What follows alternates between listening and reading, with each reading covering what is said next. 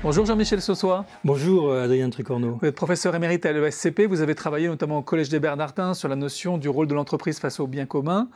Euh, en quoi est-ce que l'introduction par la loi Pacte de la raison d'être peut être considérée comme un changement dans la façon dont l'entreprise définissait jusqu'à présent sa stratégie? Bon, ça c'est une lourde, lourde question euh, qui, qui fait débat à l'heure actuelle il y a plusieurs euh, positions euh, vis-à-vis de l'inscription dans la loi, et c'est pas rien. Mmh. Une dimension symbolique importante sur la retransformation du, de l'article 1835 du Code civil. Euh, c'est une position facultative. Hein. Mmh. On n'est pas obligé d'avoir une raison d'être. Pas obligé. Hein, Tout à fait. Un point important. il y a tout d'abord la position très, je dirais, des esprits forts, des, des, sceptiques. Mmh. Euh, même au niveau des, juristes, hein, j'ai vu euh, la raison d'être, c'est une ogenie. Hein. Objet juridique non identifié. Ouais. Voilà. Euh, et, ou alors c'est encore un, travail pour les, le, marketing mhm. et essentiellement cosmétique. Mhm. Il y a des gens qui sont donc complètement sceptiques. Premier complètement sceptiques et qui, qui prennent un peu à la, en d'épaule, quoi, un, mouvement d'épaule, mmh. d'agacement. Euh, la deuxième position est, euh, alors la plus, plus tranchée, euh, c'est la position des.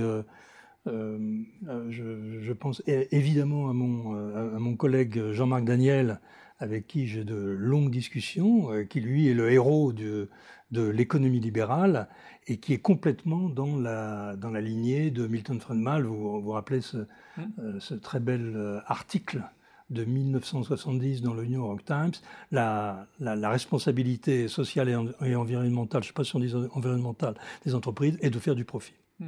Donc, Ils s'en tiennent à ça. Le profit n'est pas quelque chose de sale, mmh. et c'est avec le profit qu'on pourra éventuellement euh, euh, développer, euh, assurer un, un, développement durable, etc. Mais ne mélangeons pas les genres. Mmh. Et le troisième, bah, ce, sont les, euh, ce sont les gens qui y croient. Hmm. Et, et euh, je dois dire que dans le, dans, dans, dans le, rapport, euh, dans, dans, le rapport Sénard, Dominique Sénard a une, fait des interventions extrêmement incarnées sur l'intérêt de mettre en avant la raison d'être de l'entreprise, à la fois sa dimension historique, euh, la racine de l'entreprise, et puis sa projection, euh, ce qu'il appelle euh, l'étoile polaire. Mhm. Et il dit que ça, ces, deux, ces deux dimensions, l'histoire et le futur, est un formidable vecteur d'entraînement pour les salariés qui vont se trouver engagés dans cette aventure. Et cet engagement des, des, des salariés dans cette aventure va faciliter l'inspiration des consommateurs. Et puis il y a également Emmanuel Faber, et, euh, je, prends juste euh, pour les, euh, le centenaire de Danone. Je ne sais pas mmh, si mmh. vous avez regardé son, son, intervention, mais voilà comment il pose les trois défis de Danone. une économie de plus en plus inhumaine avec une concentration des richesses. Voilà le défi, premier défi. Deuxième défi, lutter contre l'unification de la pensée. Et les systèmes d'information sont des formidables euh, instrument pour le formatage du langage.